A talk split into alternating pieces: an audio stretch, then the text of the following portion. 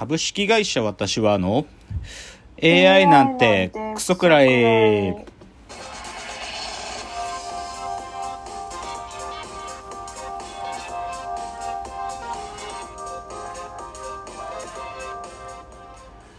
群馬が生んだ怪談時株式会社私は社長の竹之内ですサブカル研修生4代目アシスタントの深谷です。この番組は大喜利 AI を開発する株式会社私は社長の竹之内が AI のことなんかお構いなしに大好きなサブカルチャーについてサブカルリテラシーの低い社員に丁寧にレクチャー。言い換えれば無理やり話し相手になってもらう番組です。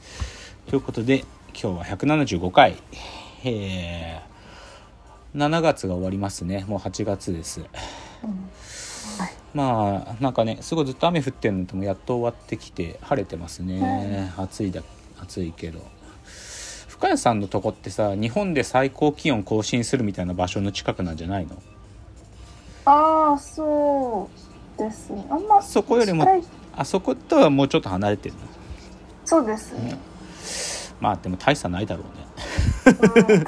うん。さ同じね埼玉県で多分暑いんでしょうね、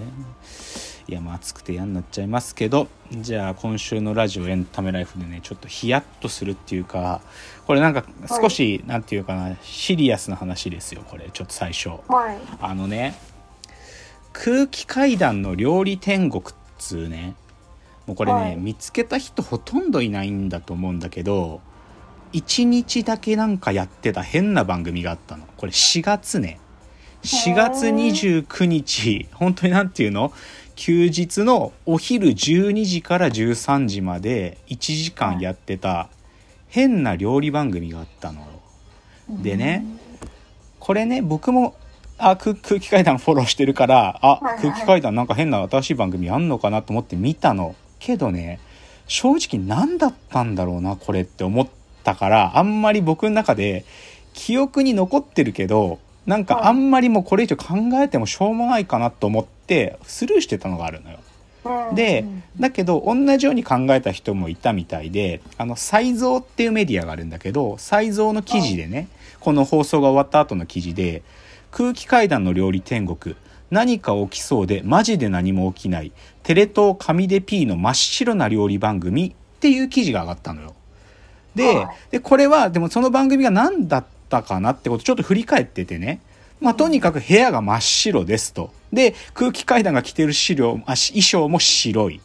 で、じゃあ空気階段が料理するかっていうと違くって、料理人が料理してるのを空気階段の二人がモニターで見てると。で、まあ、コロナ禍の料理番組だからそういうことなのかなと思うんだけど、でもなんで空気階段なの？キングオブコントのチャンピオンが出てるんだから、なんかコントっぽいものが始まるのかなと思っても始まんない。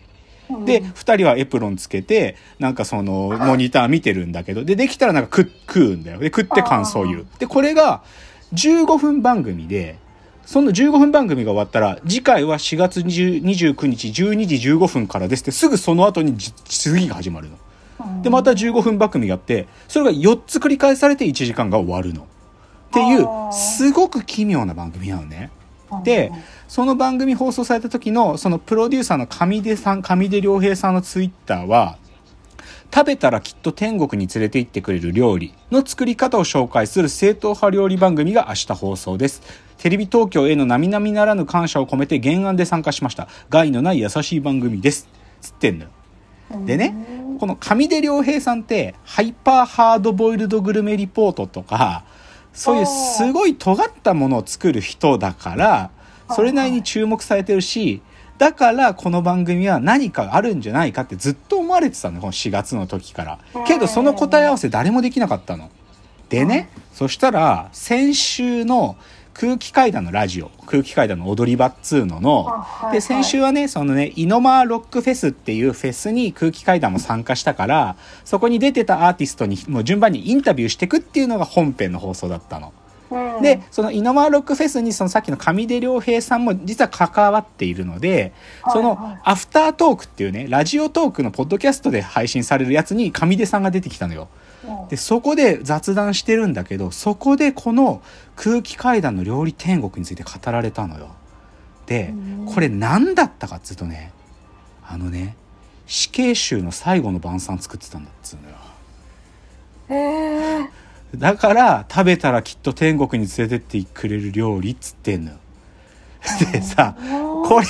これね、多分僕ね、アウトなラインだと思う。これ。多分。あ多分これ、なんかもうアングラとかなんかメッセージ含んでるのかもしんないけど、はいはいこれ多分ね、アウトなラインだと思う。で、まあ、実は上出さんはこれ撮った後テレビ東京クビになってるんですけど、まあ、これが、これが結論じゃないと思うよ。もともと上出さんはこの1年間相当会社とやり合う部分もあったので、まあ、だけどなんかある意味最後のね、置き土産っつうか、もう自分らしさみたいなの出すためにやったんだけど、これね、アウトだと思うよ、これは。これね、これ本当にラジオクラウドなんていうコアなとこしか聞聞いてて、かつこの空気階段の料理天国見てた人じゃないと分かんないんだけど、マジでこれって僕ね、アウトだと思うな、このライン。けどなんか、うわと思ったね。こんなことやってたのかよ、なんか昼、土曜の昼間にみたいな。っていうのをちょっと知ったんで、知たまたま知ったんで、で、両方見てたんで、ちょっと皆さんに、こんなのあったんですよっていう話でした。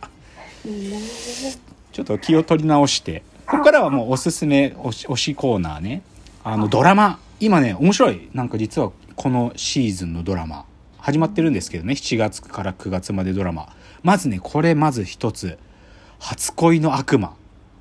あのね、坂本雄二さんが脚本のね、あの、土曜日にやってんのかな？今、第2話まで終わった、あのね、警察コメディ。あの、中野大河くん、松岡真優さん、林遣都くん、江本佑さんの4人が主人公。はいはいで、はい。みんな警察の人なんだけど、警察の事務員とか、あのーなんか、経理の人とか、なんか、捜査権を持ってない警察官の4人なのね。その4人が自分たちなりに捜査進めてっちゃうって話なんだけど、坂本雄二独特のやっぱ会話劇、みんなでその推理していくんだけど、で、超面白いのよ、まず。これ超面白いんだよ。まず、たその1話パッケージで見ても面白いんだけど、これね、メタメッセージ含んでると思う。これね、多分ね、坂本雄二はね、今の考察文化に対してのアンチテーゼ唱えてる。もうね、考察勢たちが湧き立つようなものを散りばめまくってるんだけど、おそらくそれね、考察しても意味ないことばっかなのよね。多分ね、僕の見立ては。でもそういうのがムンムンする。だけどアホな考察でもう引っかかってるよ。なんか、第2話考察とか言ってもうバンバン YouTube 上がってるけど、それ多分ね、全部裏切るんだと思う。坂本雄二は。な坂本雄二さんもともとね、考察文化嫌いなのよ。だから、それもうね、拒否りたいって思いもあるし、だけど物語のクオリティ絶対下げないよっていう。に僕2話まで今終わって見てますけどね、超面白いよ、これ多分。あの、大豆田十和子級だと思う。多分、それクラスの傑作が生まれてたんだと思う。が一つ。もう一つね、これももうぜひものの推しで、魔法のリノベっていうドラマがあるんですよ。魔法のリノベっていう。関西テレビ制作。さっきの初恋の悪魔は日本テレビね。魔法のリノベは関西テレビだからフジテレビ系列。月曜10時かな。で、これも2話まで終わってて、本当にこれはね、漫画原作の、あの、町の工務店の話、リノベーションをする住宅め会社の話なのね。うんお家のリノベーションをする。で、面白いの、これもまた。こっちは完全コメディ。コメディで、その、あなたのお家をリノベーション、リノベをしますと。だけどそれは、ある意味人生のリノベーションもお手伝いしますみたいな、ほうんなんかわかりやすいアットホームコメディだけど、これはなんか僕が好きなそのヨーロッパ企画の、あの、上田誠さんっていう演出家が脚本書いてるんですよ。だからヨーロッパ企画っぽさがすごいあってね、あの、ヨーロッパ企画の役者とかもカメオ出演だったり、何人かはメインキャストでも出てるんだけど、だね、なんかね、おもし優しいんだよ。なんかみんな優しいから、出てくるキャラクターみんな好きになるっつうので、あ魔法のリノベ面白い。これ、初恋の悪魔と同等に僕面白いと思ってるから、この二つは見ます。面白いですよ。で、もう一個はね、これね予告だけ見た時超面白いのかもって思ったんだけど、冒頭10分見てちょっと見るの止めてるんだけど、あの、誠って書いて、新、これ、信長って書いて身長って読むらしいんだけど、新、身長後期っていう、これもなんかコメディなんだけど、どういう話かというと、戦国武将たちが現代にタイムスリップしてきて、一つのククラスメートになるって話なのよ。で、誰が最強なのかか決まっていくみたいな、そういう超くだらない話なんだけど、予告見た時超面白そうだったの。うわこれマジで2.5次元感もあってたまらんなとか思ってで歴史好きもついてきてでしかもイケメンとかもいるからさもう完全風女子の人たちも燃える系だなと思ったんだけどなんか1話見てあんまよく分からなかったんだよね。なんか1話の冒頭だけ見て。だからこれちょっと今見るか迷ってる系です。であとこれはなんかもうあと1回で終わる。NHK のドラマで前もちょっと紹介したけど「空白を満たしなさい」っていう平野啓一郎さんの小説のドラマ化で江本佑さん主説主役なんだけどこれ僕1話目見てなんかすごそうっつって言ってたんだけどこれねちょっと見て落ちてる。はっきり言ってこれ。なんでかっつうとこれね自殺の話だったのよ。でいや僕知らなかったんだけど平野啓一郎の文人って概念って一番最初の最初ここから来てるんだって。なんか文人ってさ SNS とかメディアごとにとかあとはあの人付き合う人ごとにさ自分のある意味パーソナリティがちょっとずつ変わるじゃない。でこの人向けの自分の人格ツイッターの時の自分の人格インスタグラムの自分の人格みたいな少しそう自分の人格が当然人間なんだからそこにね場面によって使い分けられるっていうのを平野啓一郎が文人っていうことを切り出した本も書いてる文人主義って本書いてるんだけどそれとか結構バズワードだったのよ。なんだけどそれの元々のコンセプトの源流がこの小説にあってでしかもそれがねど何から出てくるかというと要は自殺っていう行為っていうのは自分がいる複数の文人のその一つの人格がある人格を殺す行為なんだっつっててねでその話の中でゴッホの話が出てくるんですよ。